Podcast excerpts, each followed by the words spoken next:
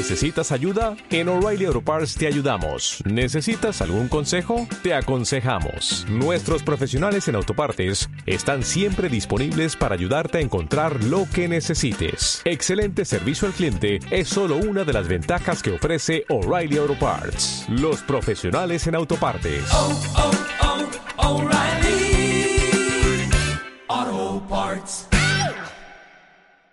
Ya, entonces yo voy a presentar esta cuestión, les voy a saludar a cada uno y cuando los saluden dicen cuál. ¿Tú crees que en otros lados las algas más verdes son y sueños con ir arriba? Qué gran equivocación. No es que tu propio mundo no tiene comparación.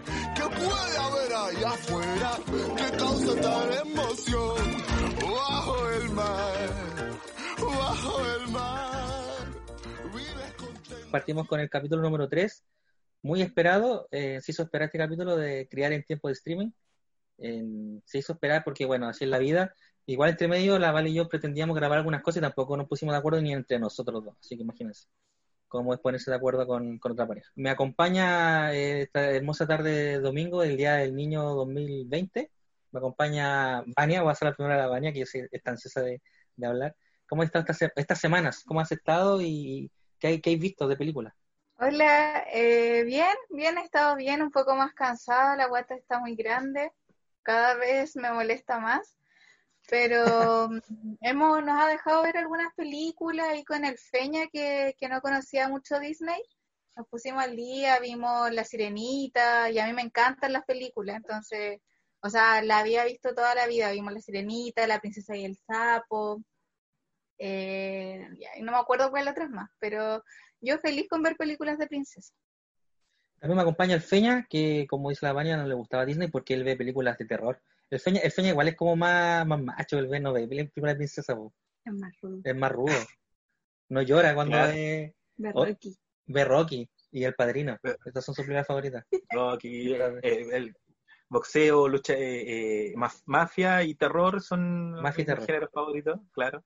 No, pero, pero sí, las películas de niños tengo, tengo ese grave problema de, de, de no poder quitarme como el adulto que soy y decir como, pucha, eso no es chistoso, que fome ese recurso, o pudo haber sido mejor esto. Hay películas, eso sí, de todas maneras, que, que logran encantarme. Eh, la princesa del sapo es una de esas que vamos a verla más, más adelante. Pero, pero sí, realmente me, me, me, logra- me logré reencantar con un poquito con las princesas haciendo una revisión de las películas. Me sorprendieron, de hecho. eh, la Sirenita también me sorprendió bastante positivamente. La Bella y la Bestia no, lamentablemente, pero, pero bueno, la cosa es que lo- logré reencant- reencantarme y encontrar cosas que pensé que no iba a tener una película Disney como que el, el típico como mirar en menos, que a mí, a, a mí me pasaba, eh, decir, ah, es Disney, capaz que no, no debe tener nada bueno, pero descu- redescubrir eso me, me gustó mucho. Y tercera acompañante esta tarde, eh, la hermosa y bella Valesca, que a ella también le gustan mucho las películas Disney. Eh, y, y si adivino, creo que tu favorita es el Mulan con Enredados, si no me equivoco, ¿no? ¿Reconozco algo? Sí, sí. Pero faltó Pocahontas. Sí, pues, Yo soy fanática de Pocahontas. Eh, hola a todos. Eh, sí, yo súper fanática de Disney en verdad. Yo como que crecí con Disney y las princesas. Y sí, también súper ahora más adulta porque había dejado de ver películas como más infantiles, pero ahora reencantándome de nuevo con las princesas eh, y de lo que iba a ver la Javi, como pensando en verdad quiero que vea princesas. O quiero que vea esas princesas, como que me lo planteé y fue como, sí, porque, o sea, crecí con eso, no creo que sea tan malo. Solo hay que darle como sus lecturas ahí diferentes, pienso yo. Bueno, pues yo, Ale, que, eh, bueno, yo ya había visto hartas esas películas porque a mí en general me gustan las películas de animación, yo creo que las veo constantemente. Y fue estas tres semanas donde nos vimos hartas películas de princesa, me gustó verlas con la Javi. Igual es, es cuático cómo, cómo te cambia una película cuando uno la ve con, un- con niños. Creo que es más fácil eh, como recordar el, niño de uno porque como lo ve, como, como las transformaciones de las princesas de Disney, como esto, y a la niña les gusta eso, po, y, y- también te hace recordar que también te gustaba la, la, la, entre comillas, magia, la magia que propone Disney. Bueno, eh, en el día de hoy vamos a hablar sobre las princesas Disney. Yo antes voy a hacer una pequeña introducción, como también para que contextualizamos a qué nos referimos cuando nos referimos a princesas Disney. Cuando, como todos saben, Disney es una, es una empresa súper gigante actualmente, debe ser la empresa más grande de entretenimiento, gana mucho dinero, no necesariamente por, por, las películas, de hecho Disney gana más dinero por los juguetes, y ahí está la clave eh, de todo este asunto, vender juguetes, y justamente por eso se crea la marca o la idea de Princesa Disney. En, un principio, en este gigante del, del entretenimiento gringo, hacía películas infantiles, pero se trataba un poco de hacer películas de cuento, ¿no? Como la, en, la Bella Durmiente, La Blanca Nieve, entre medios, qué sé yo, está Robin Hood, está el libro de la selva, o sea, se trata de hacer cuentos, cuentos para niños hechos de animación. Disney tiene una gran crisis a finales de, en, a finales de los 80, hasta incluso con problemas financieros, y el que resucita la marca y esta empresa es la película eh, La Sirenita, que es un, un, bombazo, digamos, La Sirenita con la, con la Bella y la Bestia, que incluso La Bella la Bestia termina siendo nominada a Mejor Película del Año en los Oscars, y de ahí resucita y, conoce, y el Disney moderno hace muchas películas de, de princesa, se le ocurre la marca la idea de princesas Disney y la empieza a marketear de esa manera para vender juguetes. Para vender juguetes, para vender su canal de televisión, Disney Channel y todos los Disney que existen. Y hasta el día de hoy se queda, se queda esta marca que, a ver, oficialmente la, las princesas Disney, o sea, como oficialmente desde el punto de vista de, de Disney, son la Blancanieves, Cenicienta, La Bella Durmiente, La Sirenita, La Bella y la Bestia, Aladín, Pocahontas, Mulan, La Princesa y el Sapo, Enredados y Moana. Y Valiente. Valiente también entra, a pesar de que es de Pixar, igual la marketean con Princesa Disney. Si se fijan, no está, por ejemplo, Frozen. Frozen no, en la marca, en la marca Princesa Disney no está. Yo creo que es porque Frozen vende por sí mismo, una cuestión vende muchos juguetes, entonces no necesitan marketearla con las pueden vender así dos mochilas, ¿cachai? La de la de las princesas y la mochila de Frozen. Y esa es la idea de Disney, pues ganas plata, si para eso, para eso, bueno, existen las corporaciones. Ahora creo que vamos a hablar de casi todas esas películas, menos de Valiente. Valiente la dejo un poco al lado porque Valiente igual es, como es, es, diferente. Es diferente, en, sobre todo desde el punto de vista como el discurso de princesas. Y aquí es donde ya, ya quiero como meterme en el tema. La idea de princesas ha sido súper cuestionada en la última década, sobre todo como de opiniones que vienen del feminismo. La han criticado como estereotipos, donde siempre espera, es la mujer que espera ser salvada, la mujer que, espera, que, cree que con un beso no se le pasan todos los problemas, y eso ha sido súper cuestionado. Irónicamente, en los últimos años también ha surgido, también incluso desde, la, desde el mismo feminismo, como también una reivindicación a las princesas, porque también adelantan muchas cosas.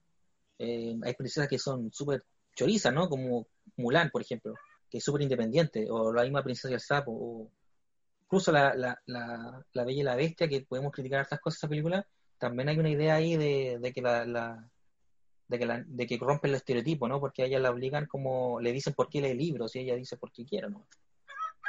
Entonces, nada, pues vamos a partir como, como de normas generales, como ahora que, como, ¿quién nos gusta idea de, de, de princesas como, como, como en general? Y después vamos a empezar a poner ejemplo con películas, porque lo entretenido.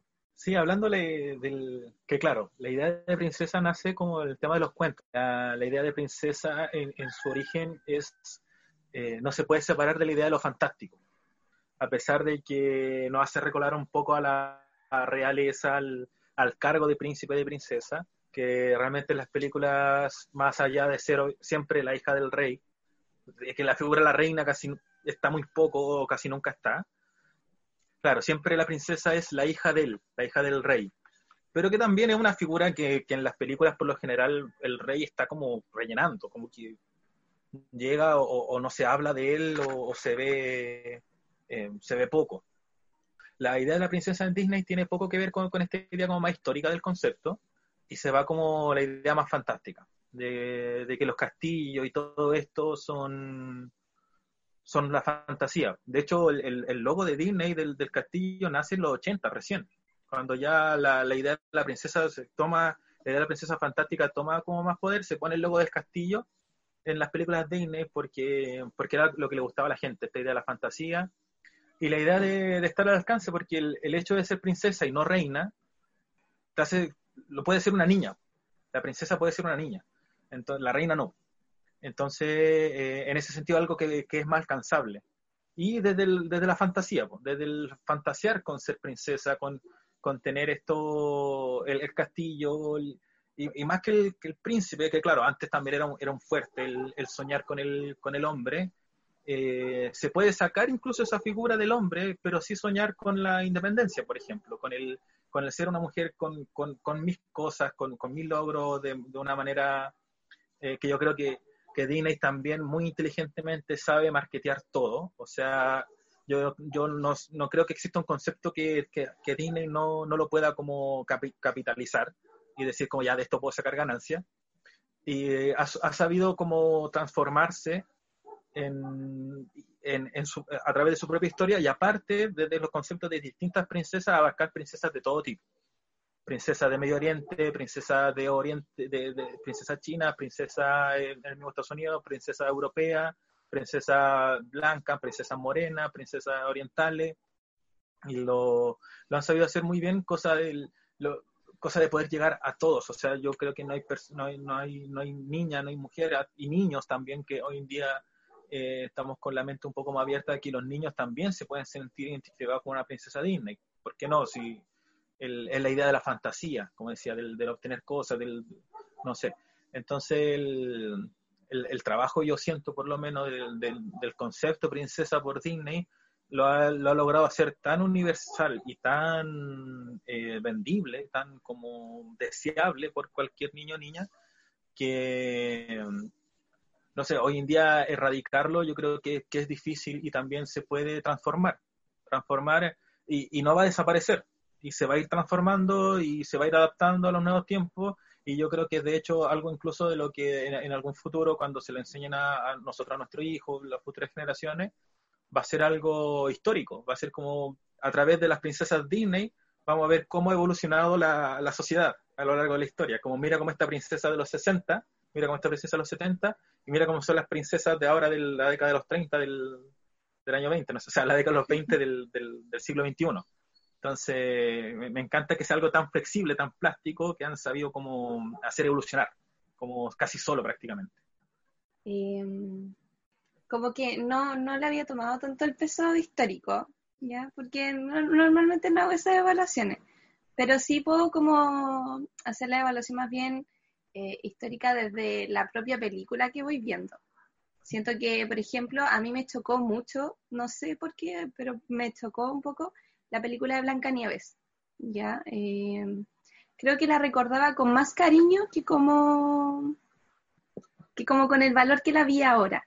Como, no sé, eh, en verdad ella era como la representación de una princesa muy a la espera de tu príncipe y tu príncipe te va a salvar y, y, con eso vas a ser feliz porque no necesita más que a esa más que a esa persona, más que a ese príncipe.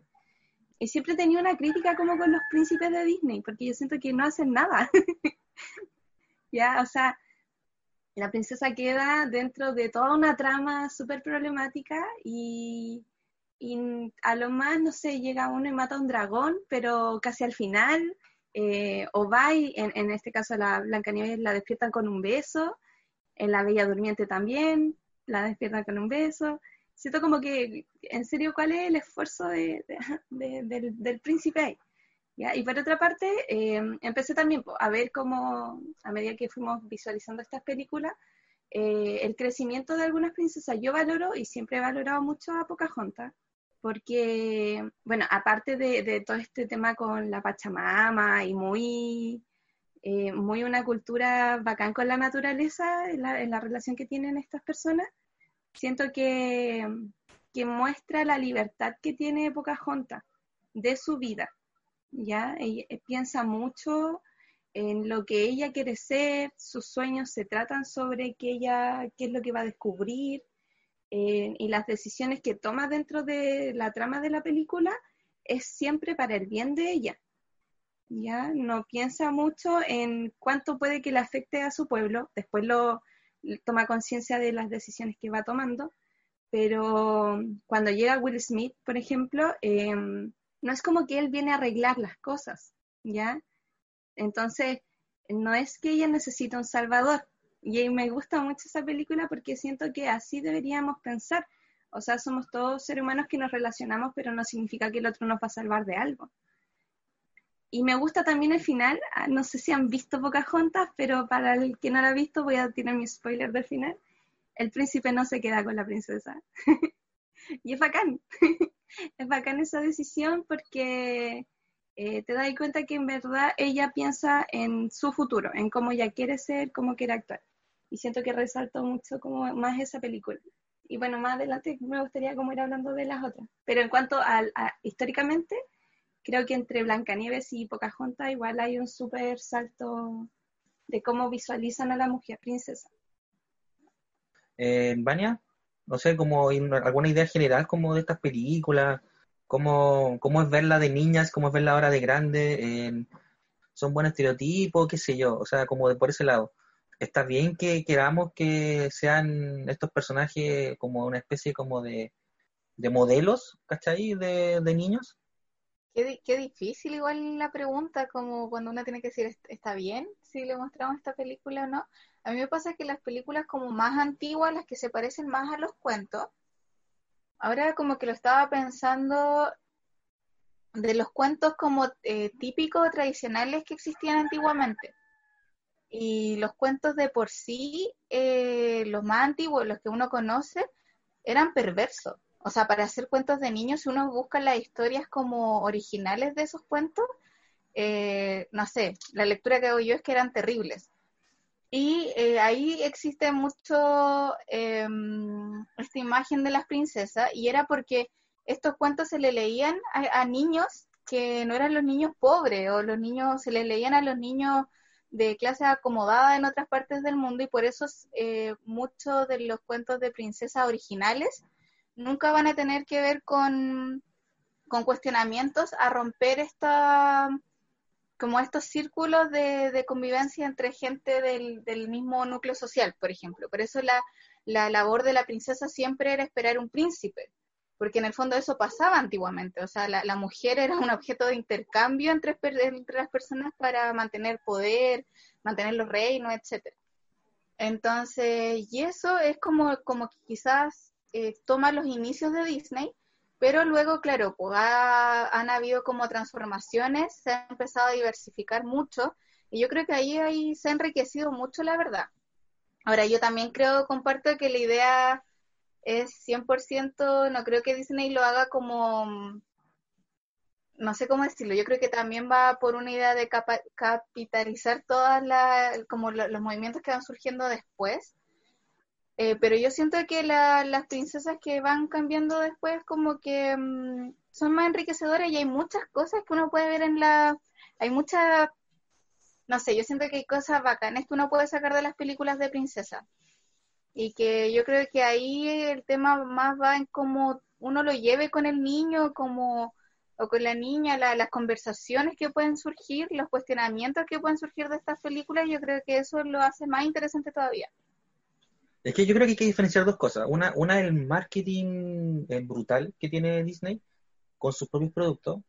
Y otra cosa es, es el, las películas, que uno, porque uno perfectamente puede ver las películas sin necesidad de estar pensando en comprarse la mochila, la ropa, el vestido, ¿cachai? O sea, creo que no son los mismos, creo que puede existir una diferenciación. Y en esa diferenciación creo que también uno se empieza a notar ciertos valores, incluso artísticos, de, las, de, de, estas películas.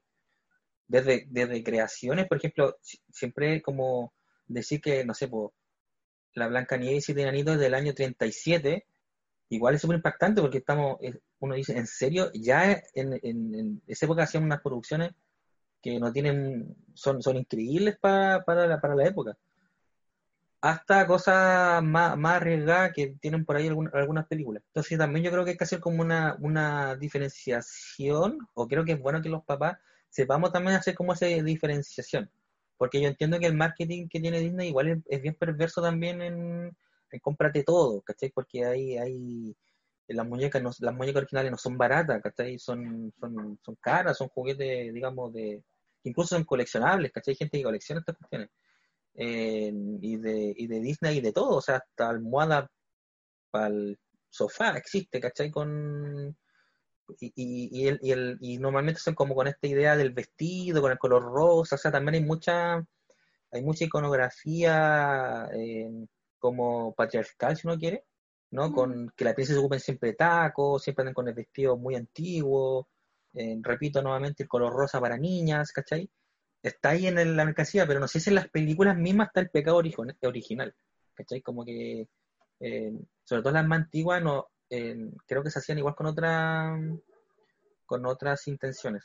En ese sentido quisiera preguntarle como uno a uno también cuáles como, cuál, cuáles son las, las películas que más nos gustan también y por qué nos gustan de estas princesas. ¿Y por qué nos gusta más una princesa que otra? Que también es como interesante esa típica discusión, donde uno nota como más, más valor. No sé, eh, Vale, si tú quieres empezar con... Bueno, tú dijiste que te gustaba pues Fantasma, pero yo sé que a mí te gusta Mulan y, y, la de Enredado, que se me olvidó el nombre.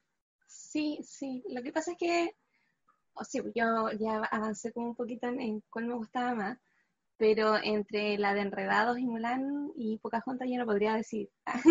porque todas tienen características distintas. Eh, me gusta mucho Mulan porque refleja, siento yo, eh, una etapa del, feminismo en sí mismo y, de la lucha de las mujeres y también por cosas que supongo yo que tienen que ver como con la infancia propia de una como mujer.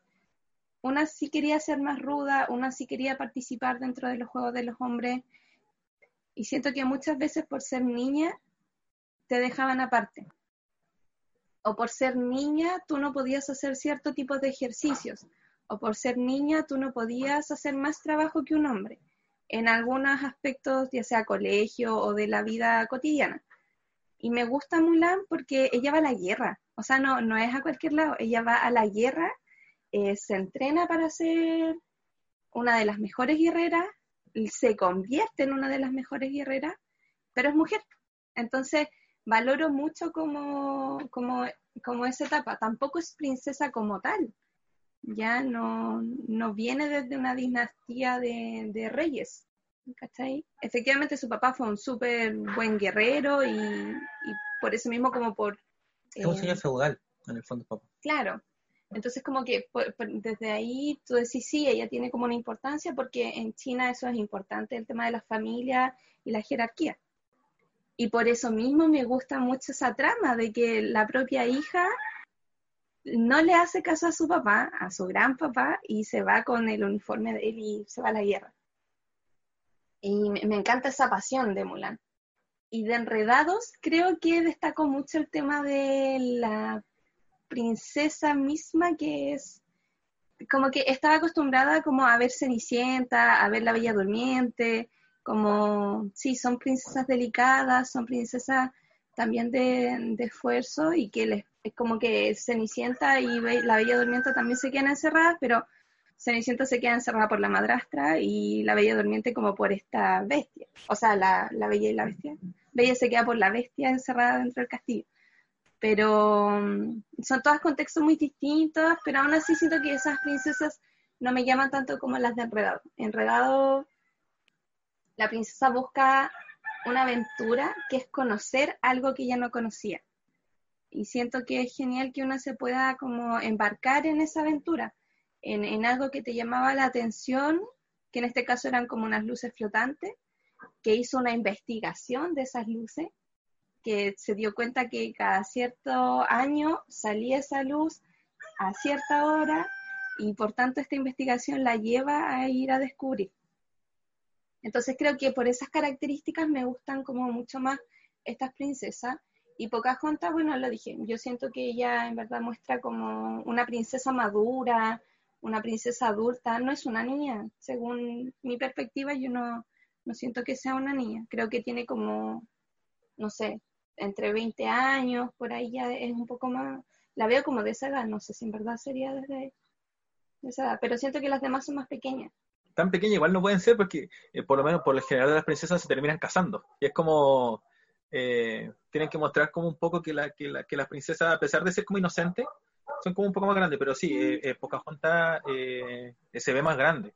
tema grande también por, por, por su actitud también y su, su forma de ser y su capacidad de tomar decisiones, que yo creo que es algo muy característico de las princesas Disney, es que al fin y al cabo son ellas las que toman las decisiones, son ellas las que mueven la trama, son ellas las que su deseo, su, su inquietud, su necesidad es la que es la que se desarrolla eh, por la película. En ese sentido, hay una, una película que me gustó mucho, que fue La Sirenita, tal vez no tanto por Ariel. Ariel en sí, eh, no, no, no, sé, igual ella, ella, sueña con lo humano, algo desconocido. Eh, me gusta mucho el, el, para, para comenzar el tema de el, el, fondo marino, el mar es algo, algo tan hermoso, algo que se le puede sacar tanto provecho. Del, y me gusta cómo lo muestran, me, me hubiese gustado que hubiese sido mucho más colorido, siento que a veces es como muy plano el cómo te muestran el fondo, pero hay un aspecto que para mí es fundamental es que te muestran el Sebastián, este personaje muy, muy gracioso que, que quiere como dejar cortarle un poco las riendas a Ariel, pero tampoco se atreve a hacerlo, así que para eso le acompaña a todo lo que hace. Y es un cangrejo que, que, me encanta la escena de la cocina cuando uno que, que, te, que te, muestra una película para, para niños de los, del año 80, te muestra la crueldad de la, de la cocina animal. Eh, y se sorprende como, uy, van a cocinar, a nosotros nos cocinan los humanos, ellos son horribles, ellos nos comen, ¿cachai? No vayas para allá, Ariel, porque te, te van a comer, o sea, prácticamente el, el, papá dice eso, ¿cachai? Como son unas, unas bestias, se, nos comen, ¿cachai? Y, y, y, que no solamente lo dicen, sino que después lo demuestran al hacer la cocina, de, de, este, de, este, de este cocinero medio loco que, que se obsesiona con, con, con, Sebastián y de esta práctica yo creo que es brutal de meter los cangrejos vivos a la olla y que, y que lo muestran y, y ponen una película, yo no tenía idea que en, en, La Sirenita se tocaba un tema que hoy en día es como moda, entre comillas, pero que uno puede decir, La Sirenita lo puso habló de eso hace 30 años, ¿cachai? Como, wow, Disney hablando de eso hace 30 años, y que claro, tal vez la película va mucho más allá de, las intenciones del propio Disney. Tenemos que hablar de los autores, de la intención del artista detrás de la película. Y en Ariel, en Ariel se puede, o sea, en Ariel, en La Sirenita se puede ver eso súper bien, pero definitivamente eh, la que más me ha sorprendido y me ha gustado fue eh, La Princesa y el Sapo. También que toca otro tema eh, fundamental que es el racismo el racismo donde en, a principios del siglo XX debe ser que se desarrolla la película porque ya automóvil hay un poco de luz, pero tal vez no, no tan desarrollado todavía, en los principios del jazz, así que debe ser como la primera mitad, en donde el racismo en la parte sur de Estados Unidos era algo brutal. O sea, las mayores matanzas se hicieron durante esa época y la película parte mostrándote una niña rica, blanca, con una niña tal vez no pobre, pero, pero eh, una niña eh, no tan rica, no, no rica, eh, compartiendo un, espacio en donde tú, donde se ve normal, como lo, lo habíamos hablado en el, capítulo anterior. Y, y, la niña, me encanta el personaje de la niña blanca, se me olvidó ahora el nombre de la... Pero que, que, una, que una, una ricachona, una puede decir una consentida, pero un personaje increíble encuentro yo, porque a pesar de, de todos estos privilegios de ellas, ella, ella es la que sueña estar con el príncipe. Ella es la que sueña de, ay, algún día me voy a casar y cuando, cuando sabe que viene un príncipe de la ciudad, ay, se vuelve loca. Se vuelve loca y, y a pesar de eso, en el momento de culmine, cuando el, el, príncipe le cuenta todo lo que pasa, ella dice como, ya, Filo, mira, te doy el beso, no nos casemos, pero te doy el beso igual para que te conviertas en humano y puedan ser felices para siempre. Me encanta ese personaje. Eh, Charlotte, que deja, deja de lado su, su ambición por, por su amiga, que son uno dice, ya, bacán, son amigos. En un contexto histórico donde realmente un blanco no podía ser amigo de un negro. Es muy loco porque en ese tiempo era así. Los negros tenían que tener espacios distintos a los blancos. En, en esa época en Estados Unidos y, y, se toca se toca el jazz también como, como eh, principal, que el jazz también, cuando nació el jazz era mal visto, o sea, el jazz era música de bohemios, de borrachos, de, de gente que se juntaba en la noche a drogarse tal vez, juntándose y, y, y aquí se, se, toma algo, se, se, trabaja y con el sueño me encanta de, de hacer un restaurante. O sea, el, lo que mueve a la protagonista es su emprendimiento. Es como, ¿ven? qué hermoso, qué hermoso la motivación y que, y que en algún momento está dispuesta como a, a como eh, no sé, es muy bacán el, el, el, dilema que se da de, ya el príncipe se va a casar con, con mi amiga rica, después me, va a pasar, me, me, puede pasar la plata, que al principio no había problema con eso, era como un trato entre los dos, pero ya después se vuelve un cuestionamiento de, pucha, ya si me estoy, me, estoy enamorando de este gallo, sigo queriendo lo mismo para tener un restaurante, ¿qué, es más importante? Y, y, y, se juega se juega esto que es muy emocionante, muy emocionante, a mí me encantó la, la película y, y la princesa del, la princesa y el sapo, para mí como que la, la, increíble. La última que vi se logró posicionar como en el, en el primer lugar para mí. Y Vania, tú vas a defender en La Bella y la Bestia, ¿no? Me tinca. Pucha, es que esa es mi película favorita. Yo creo que mm, yo creo que me ha costado mucho despegar el cariño que le tomó a esa película cuando era niña.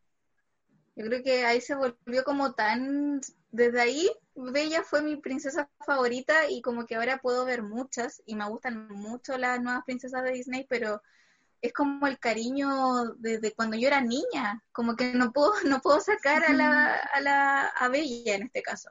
Eh, lo que no me pasa tanto, por ejemplo, con eh, La Bella Durmiente, que eran como, yo siento que se diferenciaban un poco de, de Bella, Blancanieves también, La Cenicienta también, porque yo creo que, mm, que Bella era diferente desde el punto de desde un inicio, hasta incluso el punto de, del tema de la decisión, de que ella como que iba tomando sus decisiones, ella se queda encerrada en el castillo porque ella decide que prefiere que como quedarse en vez del papá, y ella decide después eh, regresar con la bestia como para ir a salvarlo porque lo iban a ir a atacar y lo iban a ir a matar en el fondo del pueblo. Entonces Bella me gustaba mucho que y ella iba decidiendo qué, iba haciendo. Y yo creo que desde ahí em, eso marca un antes y un después, o no sé, como una diferencia con las otras princesas más pasivas que solo esperaban como al príncipe y que hayan salido todas las otras princesas que hemos hablado ahora, que es como que todas han ido tomando sus decisiones y yo creo que hay temas que siguen siendo muy protagonistas, por ejemplo el tema del amor, del amor, este, este amor como tan rápido, con un príncipe, eso sigue pasando en, la, en, en, alguna, en algunos casos, en algunas princesas, y puede ser como tal vez que a veces no me gusta cómo se lleva ese tema, pero yo creo que las otras princesas, todas las que han dicho, incluso Ariel, que yo tampoco soy muy fanática de Ariel, como que, eh, no, pero, mm, pero Ariel también eh, hace todo lo que hace porque ella quiere, o sea, ella quiere ir a conocer a lo humano y ella quiere y desobedece a todo me va persiguiendo eso. Bueno, para qué hablar de las otras princesas que ya nombraron. Y, eso a mí me gusta, eso de la, de la, de las otras princesas Disney y Enredados también me gusta mucho. Me encanta y también me encanta este personaje como de, de no príncipe que empieza a surgir. Me encanta, me encanta esa idea de que ya no es como el príncipe que, no sé, un inútil, que solamente es bacán porque tiene un papá rey sino que de repente empiezan a salir estos otros personajes y a mí me encanta la historia entre mm, entre Rapunzel. sí, entre Rapunzel y, no me acuerdo cómo se llama.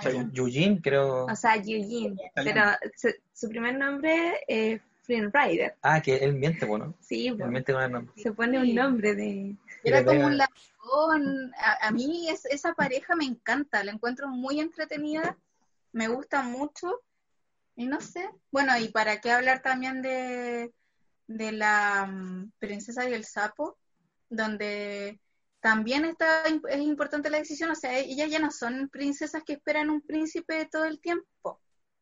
Y Tiana eh, está siempre trabajando mucho para lograr su restaurante y de repente se le aparece el amor y ella al final cambia su decisión, pero, pero porque él, ella se da cuenta que, que, ella quiere algo diferente en un momento o que va a priorizar otra cosa. Pero no es como mm, que se van, a mí me gusta eso, siento que, que yo igual defiendo a las princesas Disney, siento que, que hay muchas cosas súper bacanas que sacar de ellas, por lo menos de las que nombré, porque las anteriores yo creo que la Cenicienta, Blancanieves, la Bella Durmiente, como que esas como que no sé, no me agradan mucho pero todo el resto yo creo que sí, que hay harto que sacar de ellas, son súper poderosas, súper bacanas. A mí me gusta toda la princesa del sapo como película, porque creo que se hace cargo de hartas eh, pecados, por así decirlo, que tiene Disney, se hace cargo, por ejemplo, del beso, o sea, en la princesa y el sapo el beso no importa.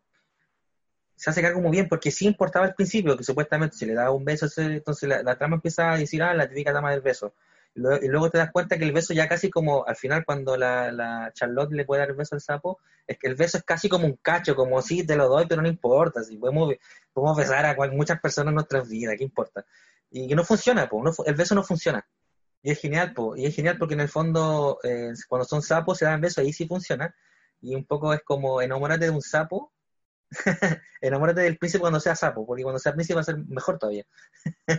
Eh, y, y- está bonito, eh, y también se hace cargo de otra, de, de un discurso, Disney creo que es muy moral. O sea, creo que la moral en Disney está súper presente. La idea de haz lo correcto, la idea de que existe el bien y el mal.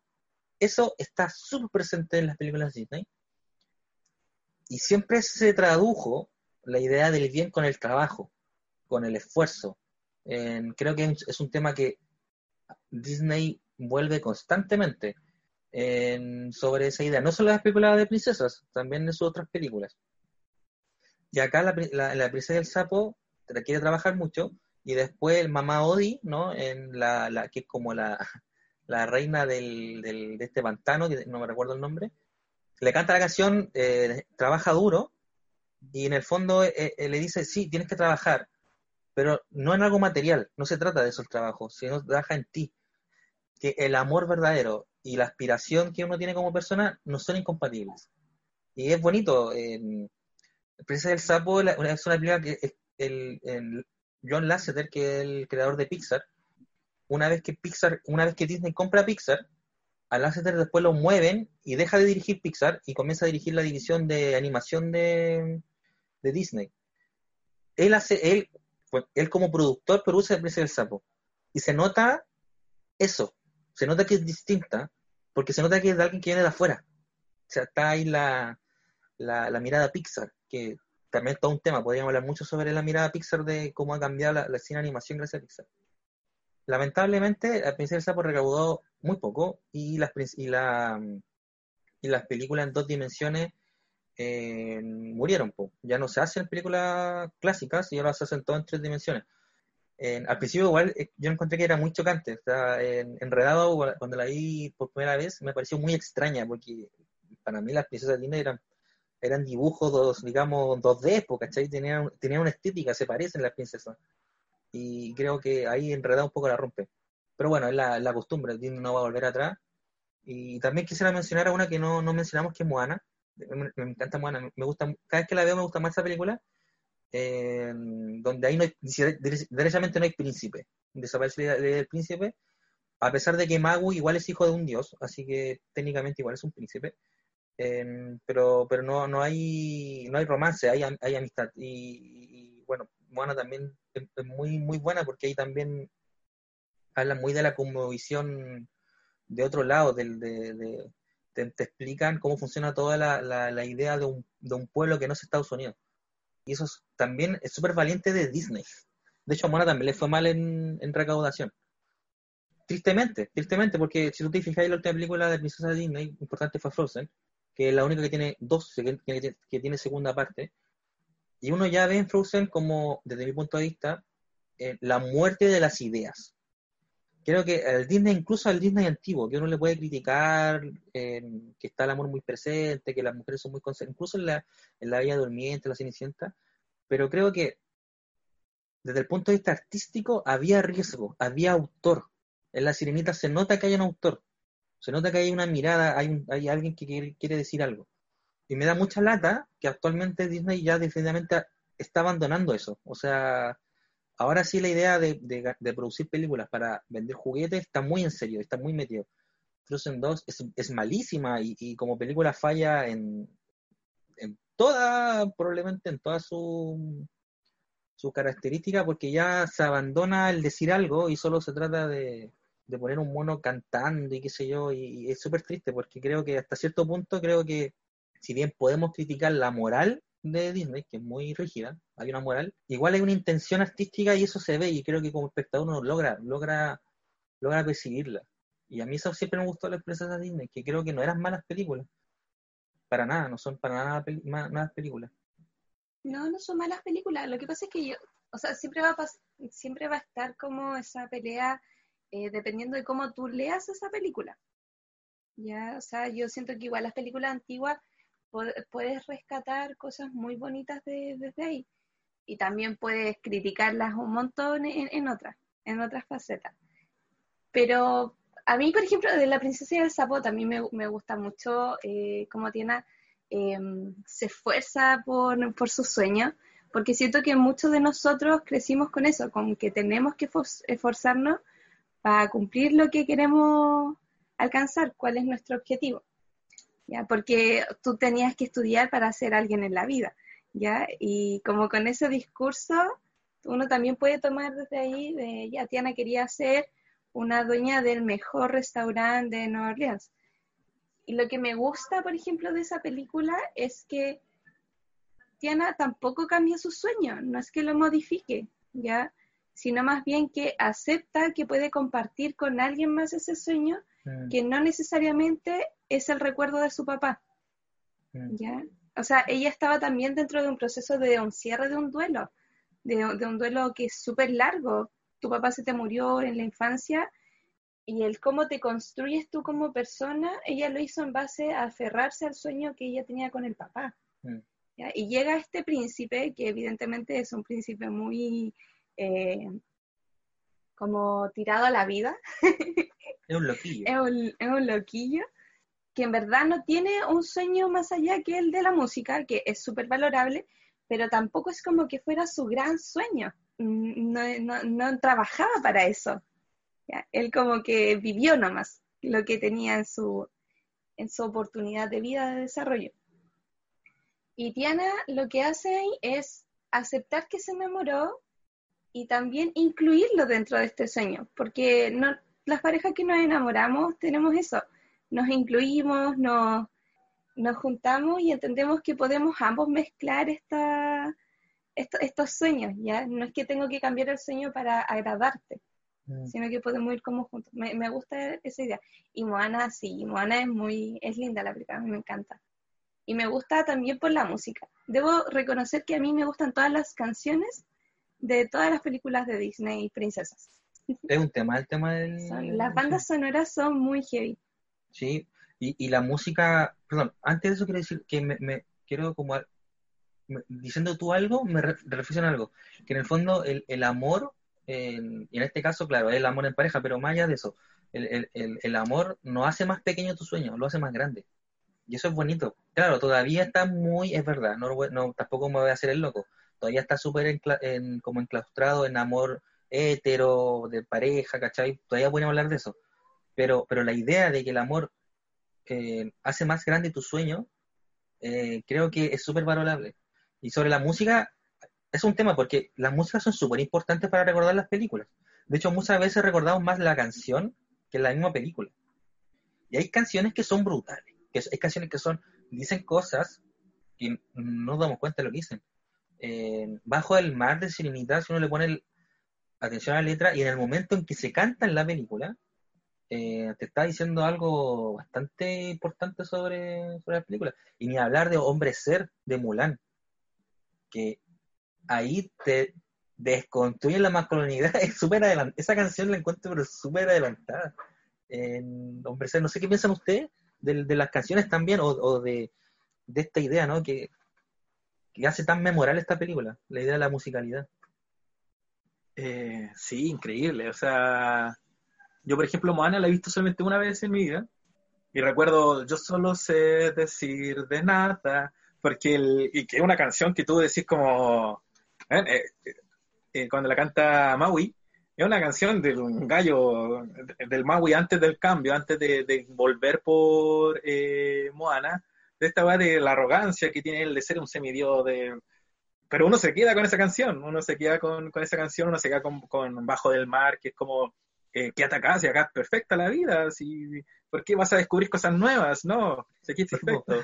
Vale. Es como, y claro, tal vez las canciones más, más, más- eh, tal vez hay una intención también detrás de eso, como, como hacer, eh, el, o mismo saliendo un poco el Hakuna Matata más conocido de la vida, que yo creo que es la canción número uno del Disney, es la canción del, del despreocuparse, del, del dejar tu responsabilidad, dejar todo de lado y, y- y que tal vez ya hay que hacer un Hakuna Matata de vez en cuando, pero tampoco puedes vivir en Hakuna Matata, ¿cachai? Como eh, es necesario. Y la princesa pasa mucho.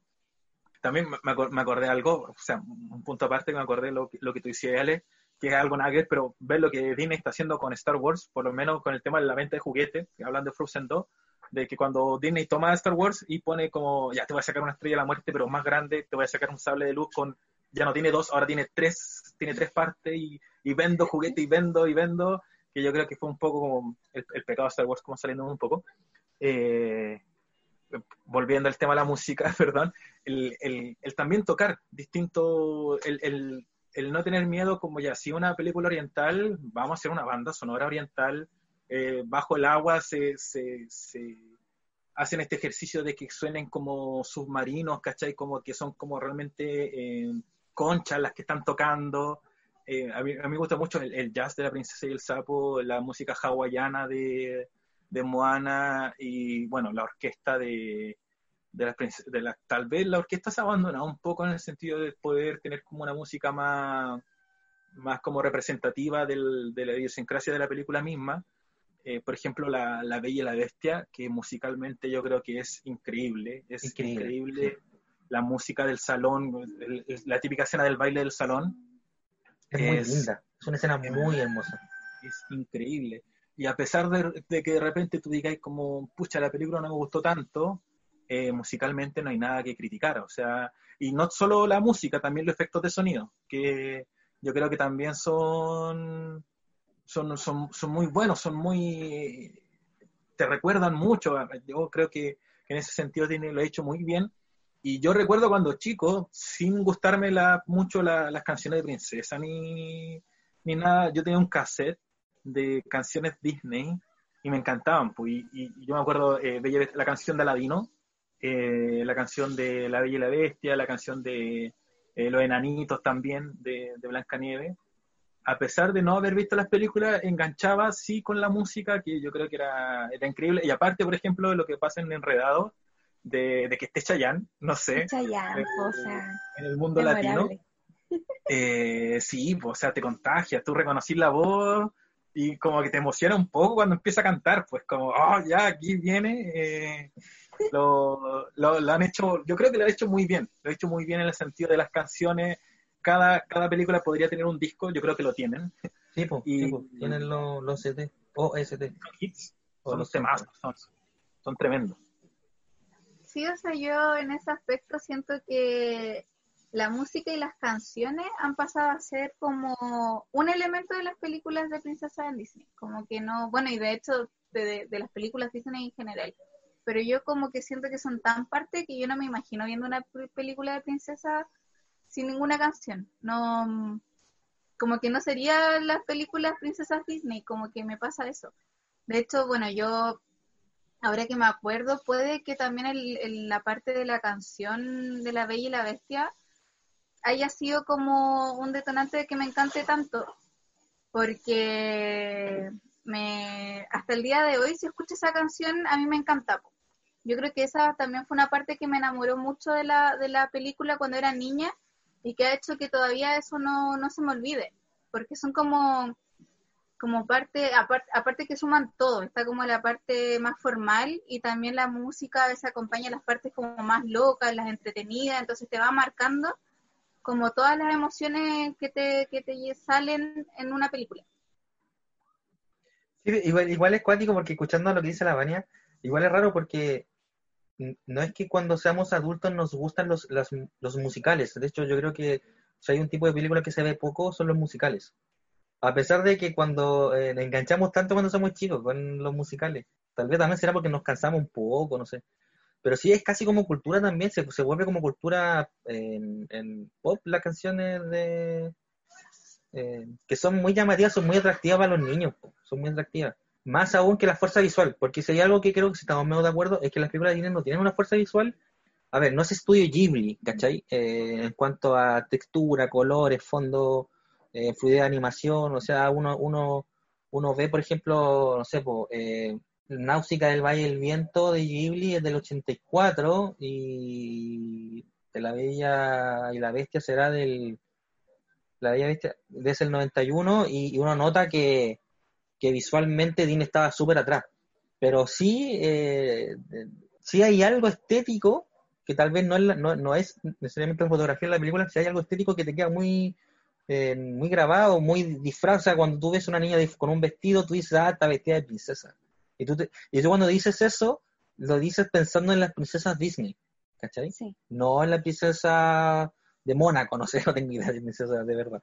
¿Cachai? Uno lo- eh, y ahí hay una, una idea visual, que cuando Disney hace trampa y quiere hacer su remake, trata como de autocopiarse, una cosa muy extraña.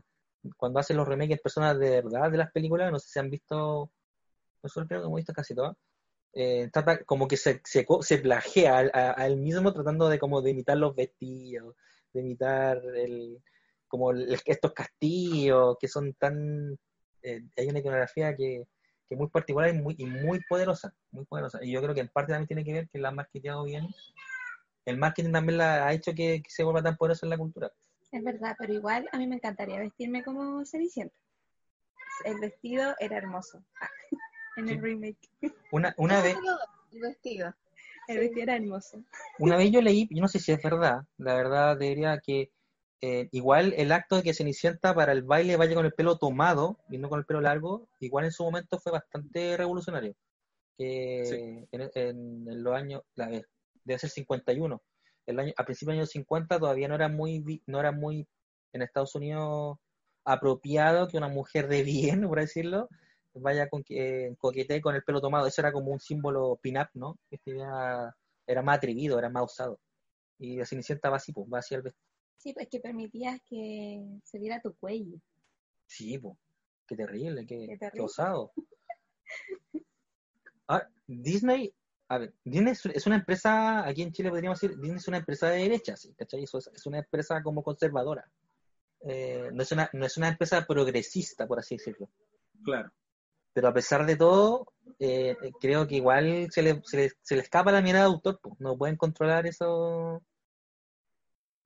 esas como mentes que al final están haciendo las películas, que igual son artistas finalmente, a pesar de que sea un- una, una empresa bastante conservadora. Tal vez de todas las princesas la que queda más abajo es Jasmine de, de Aladdin, pero porque la película no es de ella, po. la película es de Aladdin. Claro. Y aún así, eh, Jasmine es bien, es bien bacán.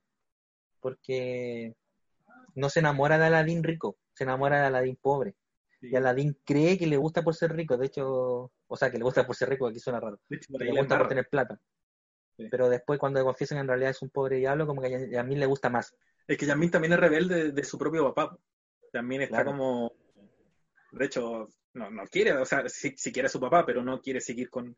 No quiere, no quiere lo que le imponen. Pues, y Aladín rompe, estar con Aladín también es romper con esto. eh, también es desobediente. Bueno, pero aquí es como la misma eh, temática en sí que recoge Disney. O sea, ninguna de las princesas eh, quiere comportarse bajo la mirada del papá.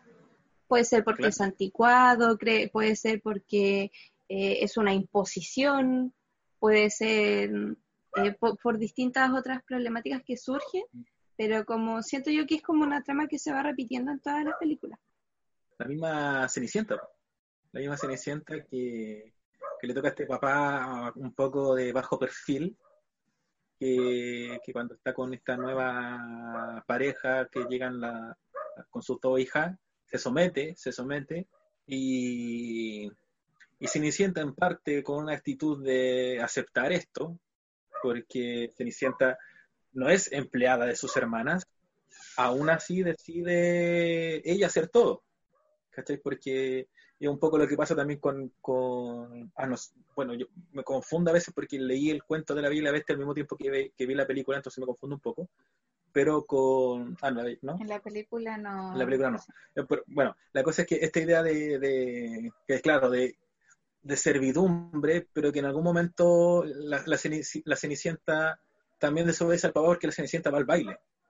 O sea, la Cenicienta igual se, se escapa, la Cenicienta igual, no sé, rompe un poco con, con lo, a pesar de hacerlo tal vez en menos medida de lo que va a pasar después en las siguientes películas, eh, tiene, tiene un poco de eso la Cenicienta, de, de, de, de esta como desobediencia. Yo creo que todas, todas un poco. Y yo creo que, que sí, a pesar de que yo creo que a Disney es cierto lo que dice Lale, que para lo conservador que hay, hay temas que, es el, que, que igual se tratan y que son importantes. Por ejemplo, en La princesa y el sapo, yo creo que es súper interesante el tema de lo que tienen por decir en cuanto a esta vida de esfuerzo que tiene Tiana. Eh, a diferencia de Charlotte, y que a pesar de que son amigas, se llevan bien, etcétera, desde que son muy pequeñas, también se conocen en este contexto de, de que eh, esta niña morena y pobre es como una familia que le sirve a esta otra familia. Y en base a eso crece esa amistad, después eso se mantiene y por ejemplo ves que Tiana después, bueno, cuando niña sí le pide a esta estrella, pero luego no, luego ella está trabajando y trabajando y trabajando y trabajando y mientras la mientras Charlotte sí le sigue pidiendo esta estrella, porque está esa diferencia como de, de lo que le cuesta la vida a las personas de, de distintos sectores, po. y eso te lo muestra la película, pero de manera súper, súper explícita, o sea, te está mostrando como una lucha, lucha y, y tiene como dos trabajos, no duerme, Sí, eh, mientras que la otra no, solo lo pide, le pide una estrella y de hecho hay una escena donde ella dice, oye, estaba empezando a pensar que pedirle una estrella era algo absurdo, como que, no, como que era de cuento. Y, y es como, son vidas tan diferentes. En el caso de, de Ariel igual se muestra, se muestra un poco esto, se muestra el tema de la canción. Yo creo que aparte de la escena de la cocina, la canción cuando le dicen no te vayas donde los humanos porque, porque ellos nos comen, comen peces, comen a- nos comen a todos, nos explotan. Y yo cuando la, volví a escuchar dije así como, pero ¿cómo no me fijé en esto cuando era niña? O sea, te lo están diciendo, pero de manera súper eh, explícita. Eh, por ejemplo, en el tema de la Bella y la Bestia, eh, ¿se acuerdan del tipo que andaba detrás de Bella? Gastón. Gastón. Ay, Yo lo odio, no sé cómo se llama. desagradable ese hombre, por Era Dios. tan desagradable y aparte que era súper irrespetuoso. El. Y él, aparte, no aceptaba las decisiones de ella, no las aceptaba. Entonces, yo creo que ese, ese tema también va como muy. eh, son cosas que, que tocan a veces las películas que si uno las sabe, las sabe ver, o por último das una instancia de conversación, dan para mucho. Y no sé qué pasó con Frozen 2 porque no he visto la segunda parte, así que no, no sé si esto de verdad se está empezando a perder y sería lamentable porque a veces hay cosas súper bacán que ver en las películas de, de, de- de Disney. Sí, yo tampoco vi Frozen 2, pero igual yo como con Frozen 1 ahí ya eh, quedé bastante desilusionada. Ya, uno se enamora, se enamora y se desamora muy rápido. ¿Qué es eso? ah? no sé, o sea, ¿cómo se llama la hermana de Ana. Elsa? Ana. Ana como que se enamora así en cinco minutos de un príncipe y se declaran y se van a casar así como en un día más. y después se enamora nuevamente en cinco minutos de eh, el, el otro protagonista, No el que tiene El que amigo, El que vende hielo. el que vende hielo. Sí, sí. E- Es muy raro, o sea, como que me chocó un, un poco esa parte. Pero no es como que no nos podamos enamorar las veces que queramos, sino más bien como la, la forma en cómo lo plantean dentro de la película. Es que el tema de amor en Disney, en las princesas Disney, es cuático, porque creo que hoy en día se está cuestionando, uno, el amor romántico, y dos, esta idea del amor a primera vista. Y, y en Disney la- está súper ahí metida esta idea de que viste a tu hombre ideal eh, en- como en un flechazo y te enamoras, te le pasa a la sirenita. Pero yo creo que también hay que ser, en el caso, por ejemplo, de Ariel, Ariel como personaje no me gusta mucho. Porque es lo que te pasa cuando tenés, Ariel creo que tiene 15 años, ¿no? 15 años. Es lo que te pasa a los 15 años, po. A los 15 años tú sí te enamoras a primera vista. ¿Cachai? Y porque eh, mientras más pequeña eres, más fácil es enamorarte, porque, porque sí. Y ella, como una niña como una quinceañera, es capaz de dejar todo por, por amor, un amor muy, muy fulminante. Y, y está bien, porque es lo que lo sentimos a esa edad. Creemos que el amor eh, nos va a dar de comer, ¿cachai? Podemos vivir, si podemos vivir solo de amor. Y creo que es una idea que, que todavía está bastante en la, en la sociedad. Así que no me parece tan extraño, pero claro, uno sí puede empezar a cuestionar esta idea de, de darlo todo por otra persona y es, es cuestionable. Yo, yo entiendo que sea- creo que a mí me gusta todavía, pero yo entiendo que sea cuestionable. Hay un dato curioso, por ejemplo, que dicen que el autor de estos cuentos, que se llama Andersen, o no recuerdo si se pronuncia, puedo estar equivocado, que es que escribió el cuento El Partido Feo, y entre otras cosas también escribió el cuento de la Sirenita, se dice que él era homosexual, po, y que la Sirenita es una especie como de, ¿cómo se llama? Eh, de metáfora de la homosexualidad. De, él- él- él- el autor, que su nombre es La Sirenita, que vive en un mundo distinto y no puede amar, no le, no- no le está permitido. Y cuentan, la, y cuentan la- las malas lenguas, que a menos que se pueden encontrar en internet, que de hecho el, el- el guionista de La Sirenita, si no me equivoco, este dato creo que habría que confirmarlo, lo- si alguien no está escuchando, eh, también es homosexual, po, y también toma esta idea, y que hay un tema ahí de que el papá Neptuno representa, según hablaba en una entrevista que hay de, los creadores de representa como el patriarcado que le dice a la Sirenita, le dice a Ariel a quién puede amar y a quién no puede amar. Y la Sirenita dice, no, yo quiero amar a este cabro que vi, y si no me dejáis, me voy, y se va.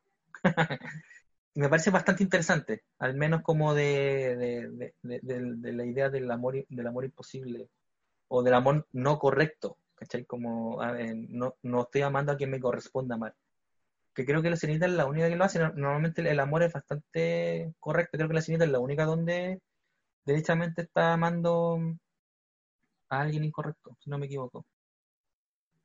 Porque para empezar, casi, todas, casi todas las especies de O sea- Disney son humanas, para empezar. O sea, sí, Sí. no, porque Está amando a otra no. especie, cabo. Claro, por eso, la, creo que la, eh, la única que ama a otra especie, se voy como que hay un tabú aún más grande si uno se pone a pensar. O sea, Ah, claro, porque por ejemplo en Pocahontas, en Pocahontas se enamora de Will Smith, que es un extraño que viene de, de otro eh, país, ya de un invasor se enamora. Sí, pues.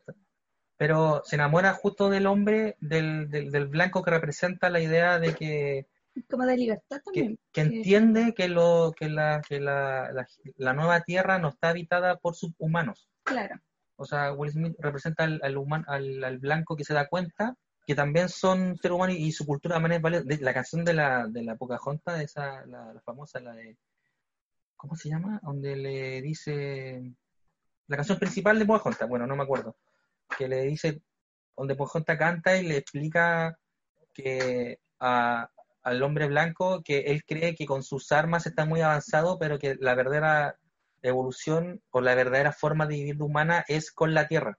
claro. Y, y es bacán, po, porque es una canción, o sea, el tema indígena está todavía instalado en el mundo. El, el tema no sé si indígena, pero sí, o sea, el tema indígena y el tema con la tierra, con el trato con la tierra.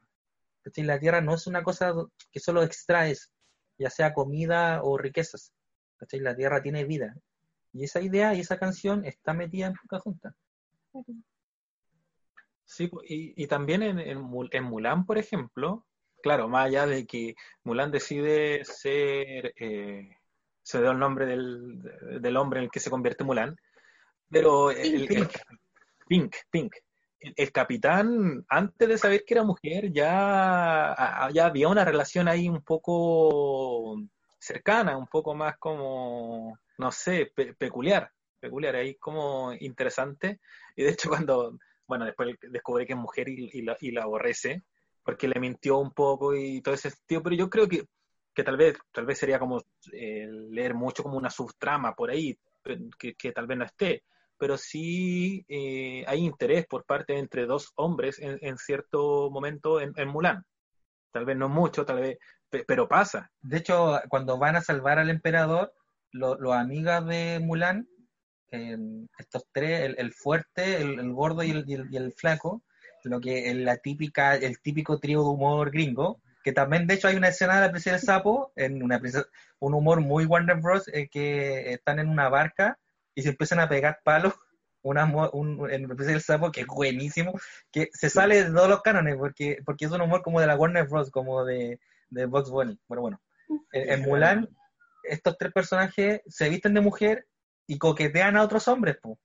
Sí, po. Claro. La- los coquetean. Y los otros hombres caen.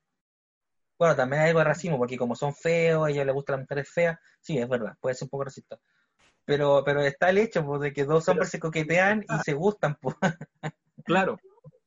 Está, y, y yo creo que, que, que igual es importante como, como mostrar que, que, que Disney, tal vez sin, sin ponértelo en la cara, eh, está si tú sabes poner atención en lo que está pasando. ¿sí? También, y también en, en La Sirenita, como tú decías al principio, está esto. O sea, al fin y al cabo se está enamorando de otra especie. Habían tritones, habían tritones en el mundo de La Sirenita. Casi, todo, casi todas las parejas estaban en la mala de La Sirenita, se me fue el nombre ahora.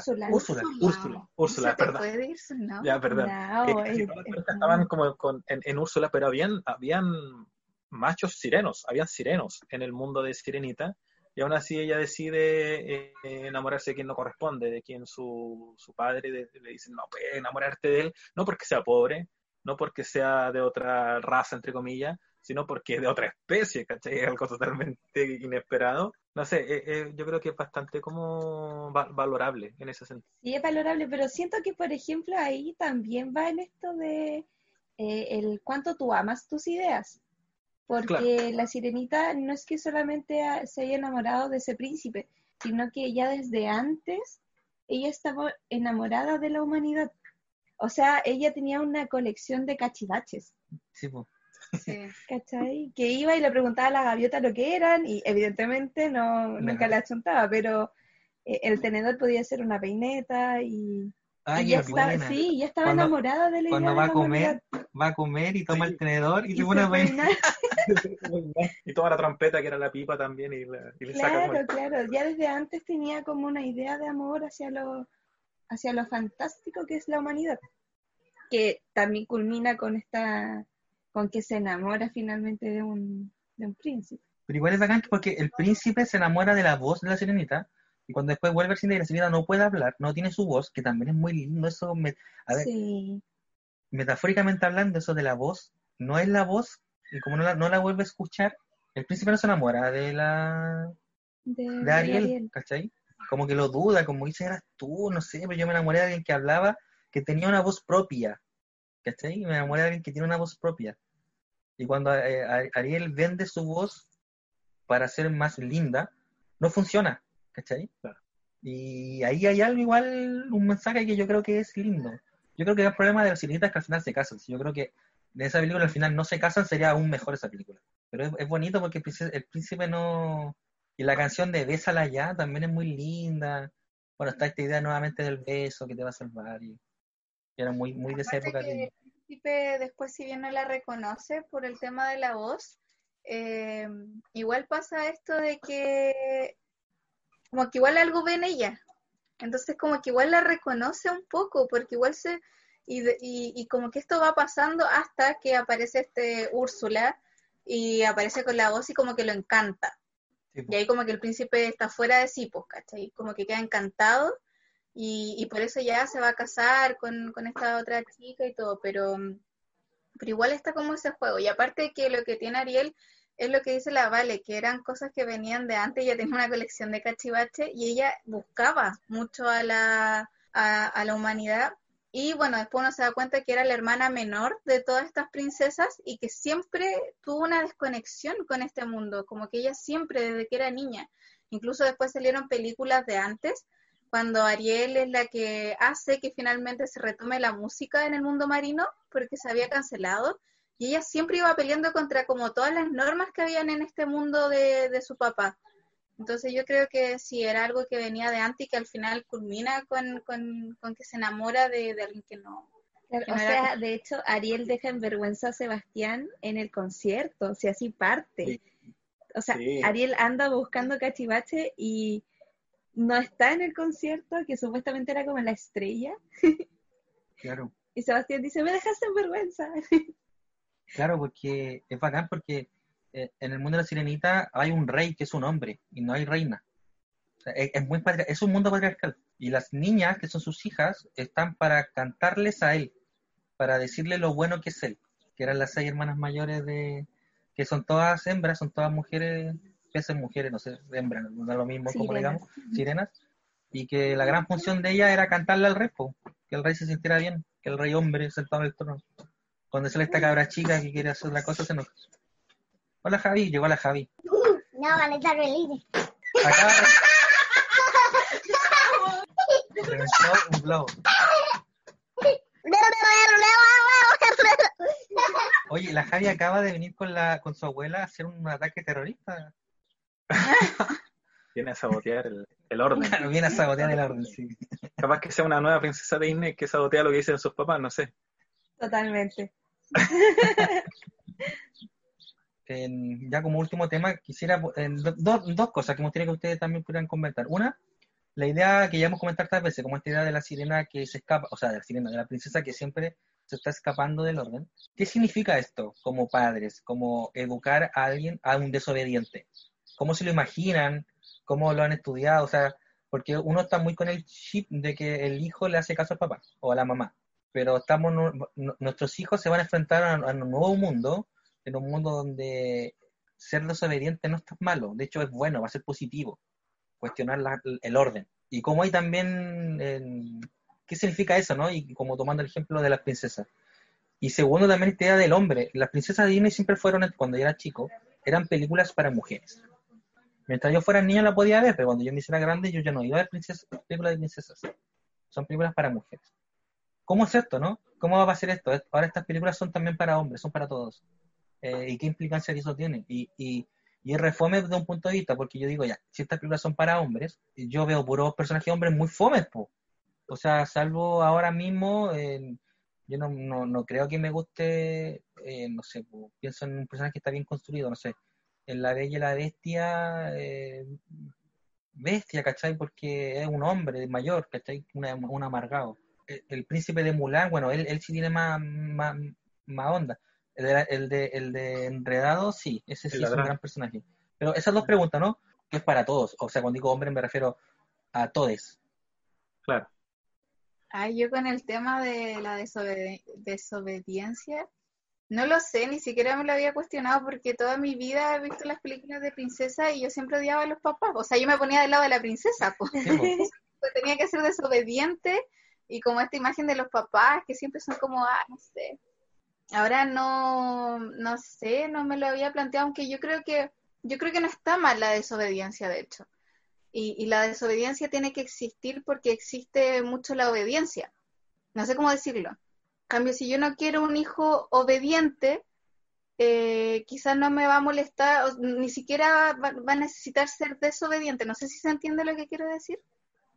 Que entonces como que, no sé, no, no me lo he cuestionado, pero no sé cómo lo voy a hacer tampoco porque no, no tengo idea, la verdad. Yo creo que no sé cómo me va a salir el tema, pero siento que podría ser un aspecto positivo y que mm, empezar a fomentar, no sé si la desobediencia, pero sí que, que ya la gente no se mueva en la obediencia.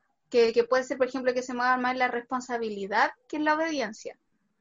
Por ejemplo, perfecto, tú puedes hacer algo distinto, a, yo no te voy a dar órdenes, tú puedes hacerlo distinto, pero tienes que saber que eso distinto va a tener implicancias ni siquiera para, no solo para el resto, sino que para, ti también. Y vas a tener que asumir esa, esas consecuencias y de esa manera ya no va a estar desde una desde un paradigma desde la obediencia, por ejemplo. Entonces, pero no sé, yo creo que es entretenido igual. Es un, es un desafío. Yo creo que, como decía Salvador Allende, eh, ser joven y no ser revolucionario es una contradicción hasta biológica, porque el, el ser humano hoy, biológicamente va a tender a desobedecer porque no tiene el- el- la construcción social que tiene un adulto. Es decir, nosotros las normas las tenemos bien claras, porque tenemos 26 años en la que, no en la que me han dicho las normas son estas, y yo las sigo por naturaleza, las sigo porque las están ya en mi cerebro de manera eh, establecida. El, el niño, la niña que viene en camino no tiene esto en su cabeza. Él viene con impulsos naturales, con lo que le pide su cuerpo, con lo que le pide su ánimo, con lo que le piden sus emociones. Y nosotros vamos, el adulto choca un poco con eso, porque el adulto está más cuadrado, el adulto dice, ya, están las emociones, está lo que tú quieres, pero eso tiene que estar dentro del marco de la ley o de la moral. Entonces, eh, y la moral depende de cada familia, depende de cada ciudad, de cada país, de cada región. Entonces yo voy a querer que te comportes así, y si tú no te comportas así, estás, estás comportándote mal, y hay que corregir eso. Entonces, es un desafío, yo creo, constantemente, sobre todo ahora que tal vez estamos como en un, estamos, yo creo, en un cambio de paradigma de crianza, en el cual queremos dejar muchos fantasmas del pasado que nosotros, eh, tal vez la generación eh, millennial, fuimos, eh, fuimos partícipes de un, de un cambio inicial en el cual dejar tanto la violencia, dejar tanto la brutalidad por algo más, por conversar tal vez un poco más o, o- o por, por pegar, por pegar menos. A nosotros ya no nos pegaron tantos como se pegaba antes. Eh, nosotros ya sabemos que no vamos a pegar, pero ¿cuál es, qué es lo que tenemos que añadirle ahora a nuestro estilo de crianza para, para seguir revolucionando, para seguir transformando a la humanidad? Que al fin y al cabo eso, de eso se trata la crianza, de, de evolucionar. Y no va a existir evolución de la humanidad si no hay desobediencia. Entonces la desobediencia esperamos, esperamos, eh, yo espero, porque igual soy un poco enojón y soy un poco eh, impaciente, espero poder asumir que es algo natural, asumir que es algo que, que es propio, trabajarlo y cuestionarme también a mí. Yo creo que cuesta mucho eso, como que, lo que dice el niño te termine cuestionando a ti mismo. Tal vez viene con mucho que aportar, sus nuevos pensamientos que no vienen tan cuadrados como los míos van a romper tal vez algunos, algunas cosas que yo tengo establecidas y no tratar de suprimírselo, sino tratar de trabajarlo y cambiar uno mismo también. Y en el otro sentido, eh, nosotros viene en camino un niño, viene un varón en camino. Eh, ¿Cómo lo hacemos? ¿Cómo hacemos con, no sé, tal vez como eh, se, se ponen en juego muchas muchas cosas, el, el rol de lo masculino, ¿cachai? Que, y yo creo que en ese sentido mostrar una, una película en donde el, el hombre es torpe, el hombre es pavo, el hombre es como... puede alimentar un poco el sentido de que hay... de que la mujer, empezar, eh, toma decisiones, la mujer puede, la mujer...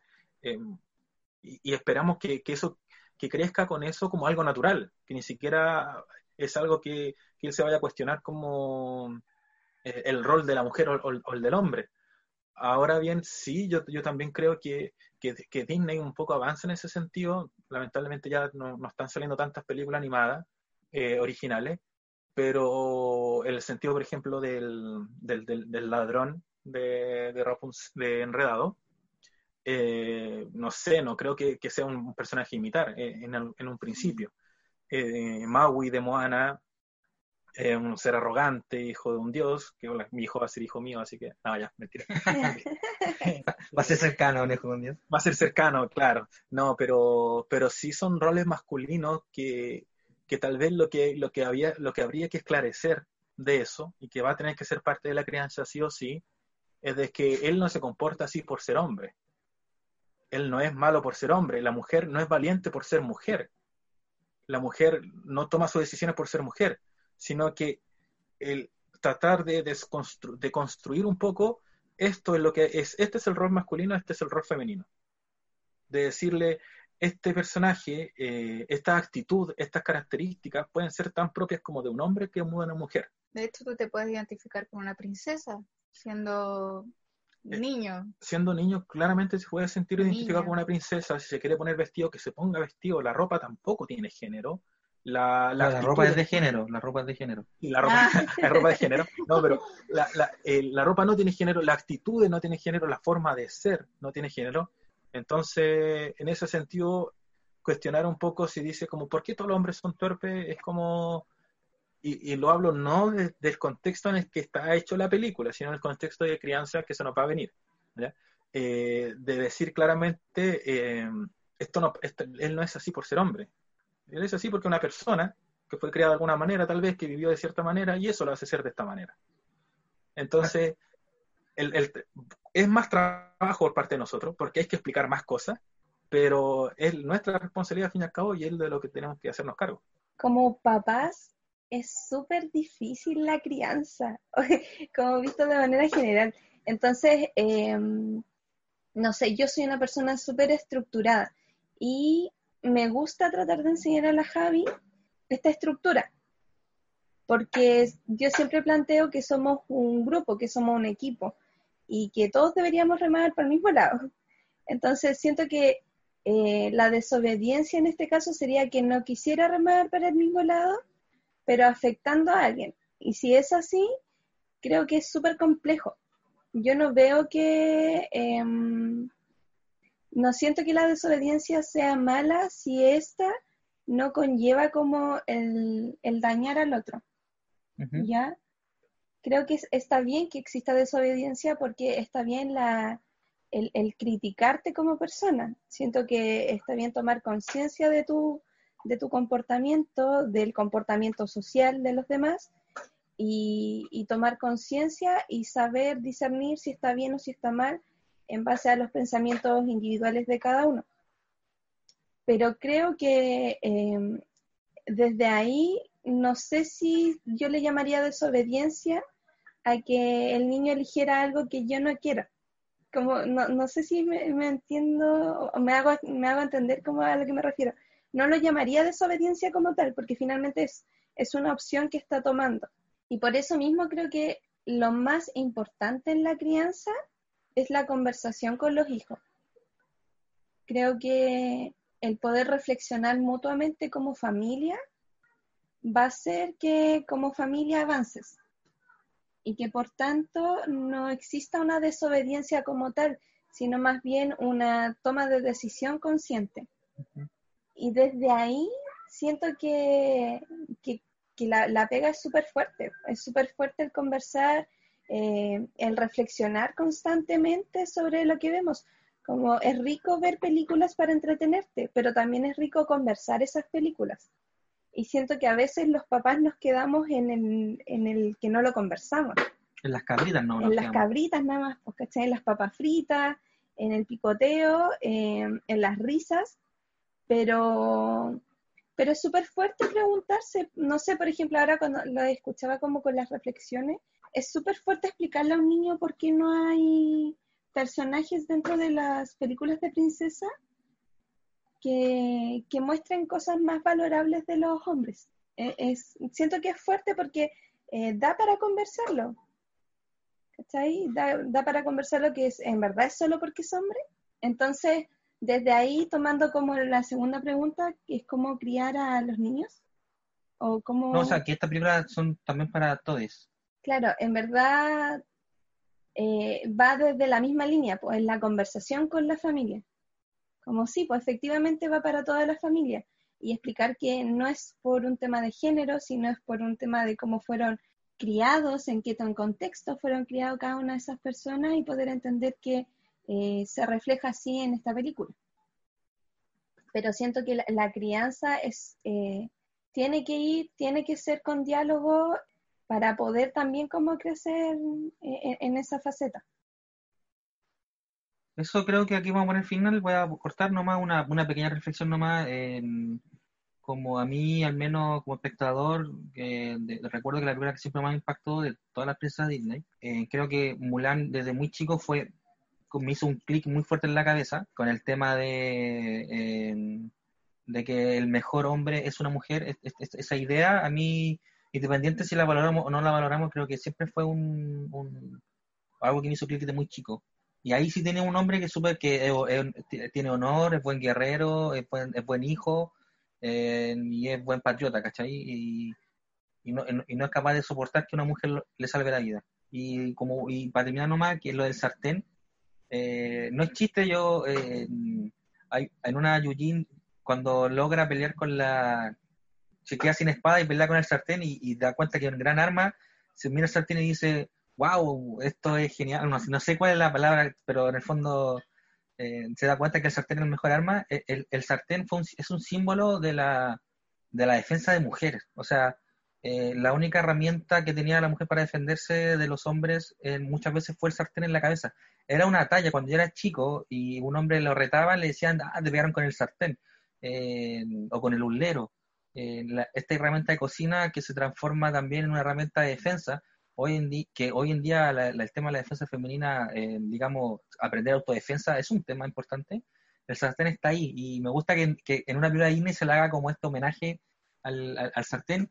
Y también porque el cacerolazo, que hoy en día es también importante en, un, en, el Chile actual, también tiene que ver con las mujeres, bueno, en este caso eran mujeres de, de, de alto recurso, pero que salían a, a, a, con el sartén a reclamar de que no había, no había eh, nada para comer.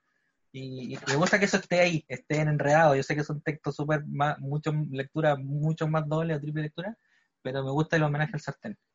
Y eso, eso. Voy a dejar de grabar y ojalá nos podamos juntar pronto para hablar de no sé qué cosa. Cuéntame, hija. Jugamos vamos a jugar al tiro.